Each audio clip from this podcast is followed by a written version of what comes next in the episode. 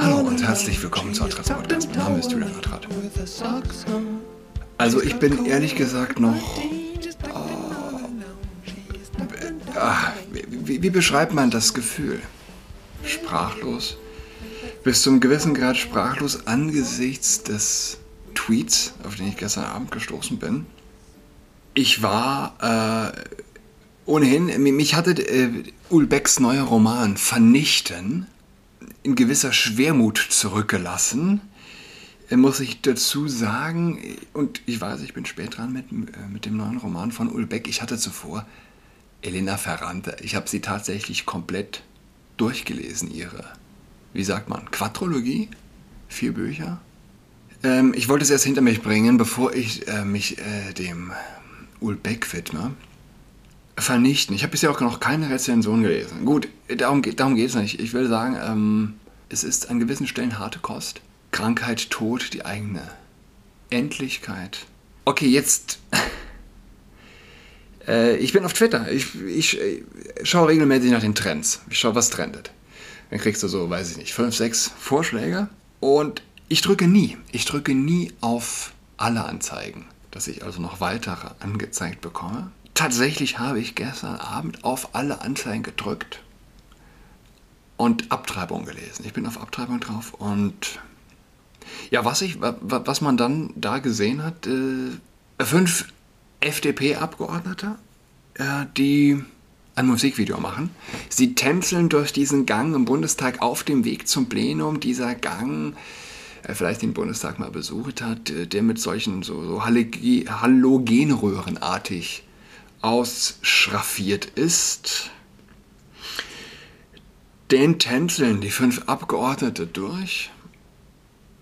Einer trägt einen Ghetto-Blaster. Wir auf dem Weg zur Abstimmung, um endlich Paragraphen 219a aus dem Strafgesetzbuch kicken zu können. Mm, FDP, ja? Sie tänzeln durch den Gang, um auf dem Weg zur Abstimmung, Abstimmung, um Werbung für Abtreibung wieder zu legalisieren und mit Kopf, Kopfabgeste. Dazu der Song.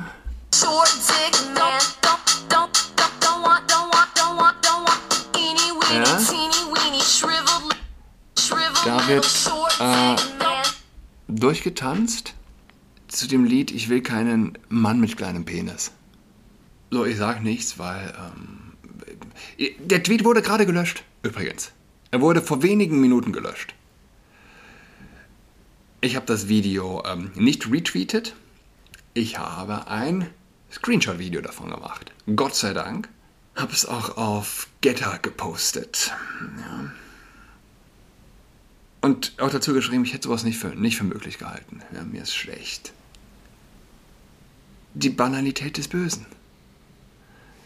Warum sich überraschen lassen von, von Bösem? Steht einem halbwegs denkenden Menschen eigentlich nicht gut an, wer die Geschichte kennt, wer die Positionen kennt. Und ich war gerade wieder auf Twitter und äh, das war gestern nicht der Fall, heute frühmorgen auch noch nicht. Frühmorgens.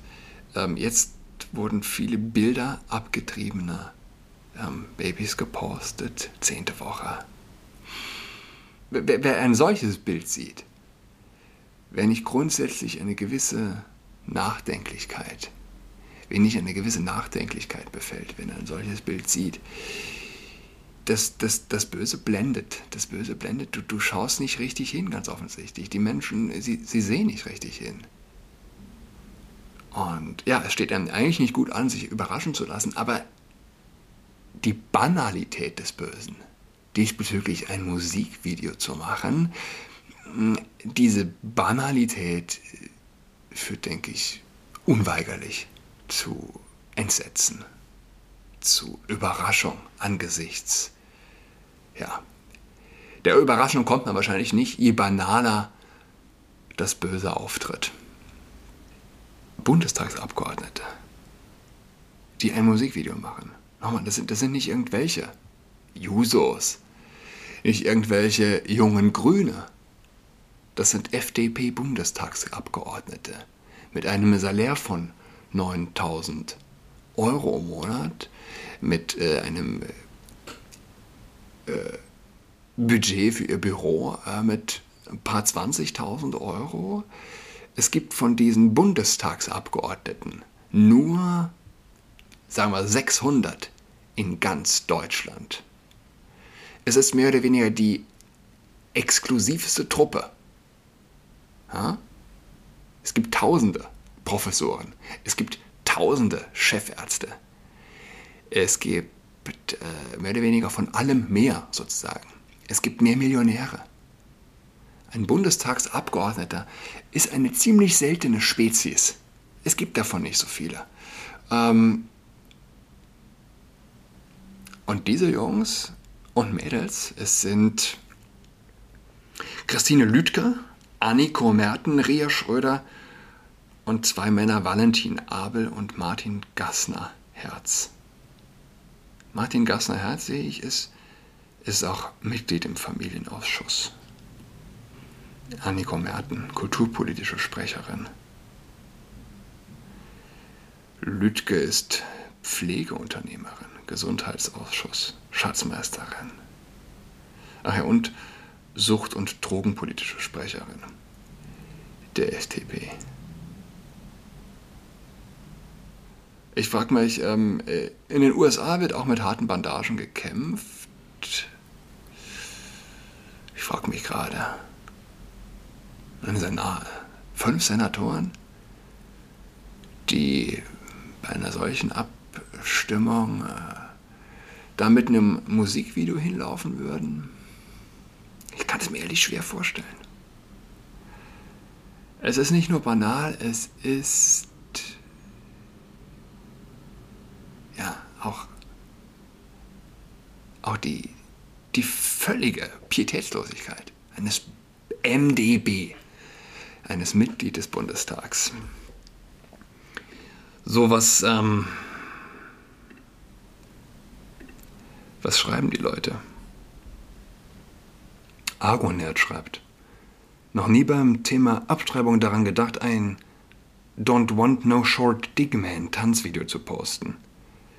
Bin aber auch kein Mitglied des Bundestages. Egal wie man zur Abtreibung steht, wer mit Kopfabgeste Politik macht, sagt über sich viel mehr aus, als er vermutet. Nennt mich ruhig konservativ oder verklemmt, aber ich halte es für unangemessen, wenn Mitglieder der FDP-Bundestagsfraktion das Thema Abtreibung in eine pseudo-progressive Lifestyle-Tanzveranstaltung verwandeln und die ethische Dimension in der Sache völlig ausblenden. Abtreibung ist immer eine Tragödie, so oder so, selbst wenn es gegebenenfalls nachvollziehbare Gründe im Einzelfall gibt. Sie ist auch für die Ärzte, die sie durchführen, wie ich persönlich weiß, Sie ist es auch für die Ärzte, die sie durchführen, wie ich persönlich weiß. Ich finde diese vocal Shitshow hier einfach ekelhaft. Ronay Chaka schreibt, habe eine Freundin, die sehr jung abgetrieben hat. Sie erzählte mir, wie sie nach der Abtreibung wach wurde und nur noch das Heulen anfing. Das hat sie krank gemacht. Und hier auf Twitter erlebe ich Abgeordnete, die mit dem Thema umgehen, als wäre es ein Witz. Super traurig. Hier wird, wird, hier wird mit Kopfabgeste die Abschaffung des Werbeverbots für Abtreibung gefeiert. Perverser geht es nicht. Es fehlt jeglicher Respekt und Wertschätzung. Abtreibung bedeutet, dass einem Menschen die Möglichkeit genommen wird zu leben. Ich empfinde tiefste Verachtung, schreibt Baltic Pirate. Unternehmer, Investor, Sugar Daddy. Abtreibung bedeutet, dass einem Menschen die Möglichkeit genommen wird zu leben. Das ist übrigens ein Argument, dem sich eigentlich auch alle Atheisten anschließen können. Das ist dieses Argument, ähm, ja, dass du die Möglichkeit auf Leben nimmst. Warum nicht töten? Weil du ihm die Zukunft stiehlst. Warum einen Menschen nicht heute töten? Ja, weil er, weil er Zukunft vor sich hat. Ja? Es geht nicht mehr mal nur um äh, intrinsisches Wert, den intrinsischen Wert eines Menschen, ohne Zweifel stiehlst du mit der Abtreibung diesem Wesen die Zukunft. Ja, und hier hat jemand gepostet, er wird wohl auch einen, ein Screenshot-Video gemacht haben, damit es für die Nachwelt erhalten bleibt, falls die FDP bemerkt, wie dämlich dieses Video war und es zu löschen versucht. Seht euch gut diese Partei an. Die, wie dumm und geschmacklos kann man eigentlich sein. Äh, richtig, also wie gesagt, es wurde vor, äh, es ist jetzt 9 Uhr morgens, es wurde vor wenigen Minuten gelöscht. Ach, ja, was ich, was ich mir auch frage, ähm, sie, sie tragen alle Masken. Sie tragen alle Masken in dem Video und Sonnenbrille und ich frage mich, hätten sie das Video ohne Masken auch gemacht? Ja, einfach mal in den Raum gestellt. So, ähm, Banalität des Bösen ist, es ist doch ein Unterschied zum Beispiel zu dem Jungen jetzt aus Zypern, dem die Herz-OP ver verweigert wurde. Lebensrettende rettende Operation, weil, warum? Weil die Eltern nicht geimpft sind. Äh, eine andere Form der Bosheit, äh, ganz bestimmt. Ähm, bei einem dreijährigen Jungen aus Zypern wurde eine schwere Herzerkrankung diagnostiziert. Man versuchte ihn bereits in seinem Heimatland zu behandeln. Dort fehlt es den Krankenhäusern an der nötigen Ausstattung, die für eine lebendrettende Operation benötigt wird. Das zypriotische Gesundheitsministerium arrangierte schließlich einen OP-Termin in Deutschland. Doch anders als geplant, schreibt der Fokus, verweigerte das Frankfurter Krankenhaus einen Tag vor der Behandlung die Operation. Grund dafür war die fehlende Corona-Impfung der Eltern. Das heißt, wenn, äh, wenn zwei Schwule ein Kind adoptieren wollen, dürfen sie das, wenn ein herzkrankes Kind eine OP benötigt, bekommt es die nicht, wenn die Eltern nicht geimpft sind. Gut, das ist ein.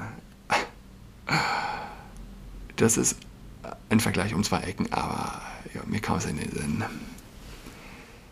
So, dann hat äh, um dem Jungen trotzdem eine Behandlung zu ermöglichen, fragten Zyperns Behörden daraufhin auch Krankenhäuser in England und Israel an, jedoch erneut ohne Erfolg. Zwar ließen sich die Eltern noch kurz nach den Absagen impfen, jedoch musste noch die Wartezeit von sechs Wochen eingehalten werden, um in den ausländischen Krankenhäusern behandelt zu werden. Und dafür blieb dem kleinen Jungen keine Zeit. Ich weiß, dass ungeimpfte Patienten in deutschen Krankenhäusern behandelt werden dürfen, so der Vater des Jungen. Ich wusste nicht, dass auch ich geimpft sein muss, damit mein Kind behandelt werden kann. Wenn ich das gewusst hätte, hätte ich das sofort getan, aber ich bin gesund und wollte mich nicht impfen lassen. Im Übrigen war es nicht so, dass grundsätzlich niemand zu Hochzeiten, zumindest letztes Jahr, das Krankenhaus Angehörige besuchen darf, sterbende Angehörige äh, besuchen darf. Also niemand darf sie besuchen, wenn grundsätzlich nicht, egal, geimpft, Maske, whatever.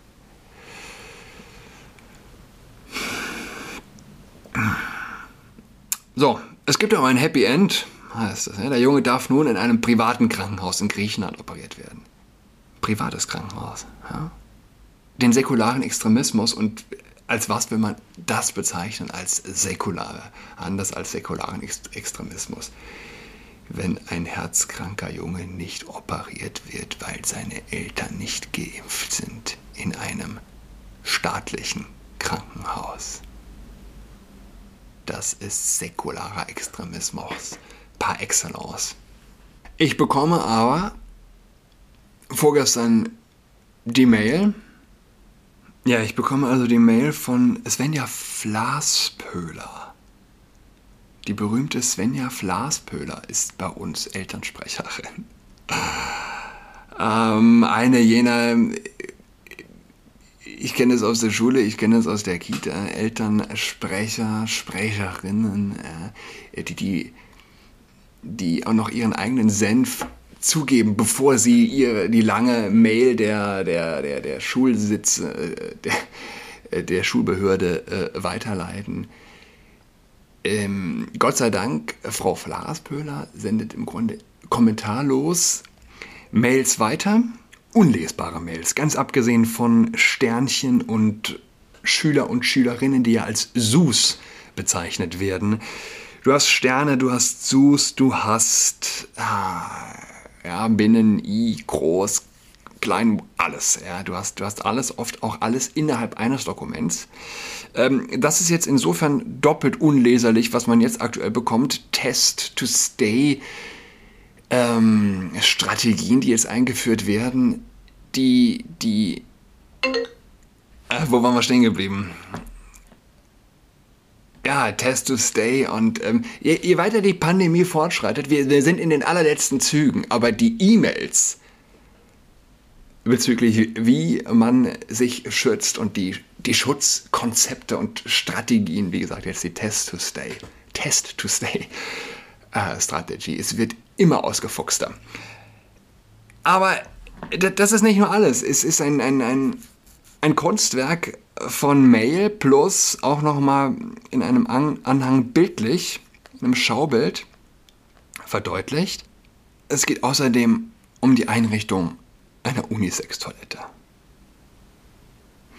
Ja, am Heinrich-Schliemann-Gymnasium auf dem Prenzlauer Berg Einrichtung einer Unisex-Toilette. Aufgrund des Wunsches der Gesamtschüler Großinnenvertretung und eines bereits in der Vergangenheit gefassten Beschlusses der Schulkonferenz wird im Verlauf der nächsten Woche die Mädchentoilette im Erdgeschoss Westflügel zu einer Unisex-Toilette. Sie wird als solche kenntlich gemacht und der Schulgemeinschaft wird die Einrichtung noch einmal per Durchsage vermittelt. Alle anderen Toiletten verbleiben in der bisherigen Trennung. Ich hatte das, ich weiß gar nicht, ob ich es in meinem Podcast, bestimmt habe ich es hab erwähnt. Wobei es war vor Corona. Äh, es ging tatsächlich los. Ich glaube, ich habe es in einer Videokolumne gebracht. Ja, wie dem auch sei. Es war vor dem ersten Lockdown und in der E-Mail wurde auch gefragt, es geht hin bis zur Überlegung, alle Toiletten in Unisex zu verwandeln.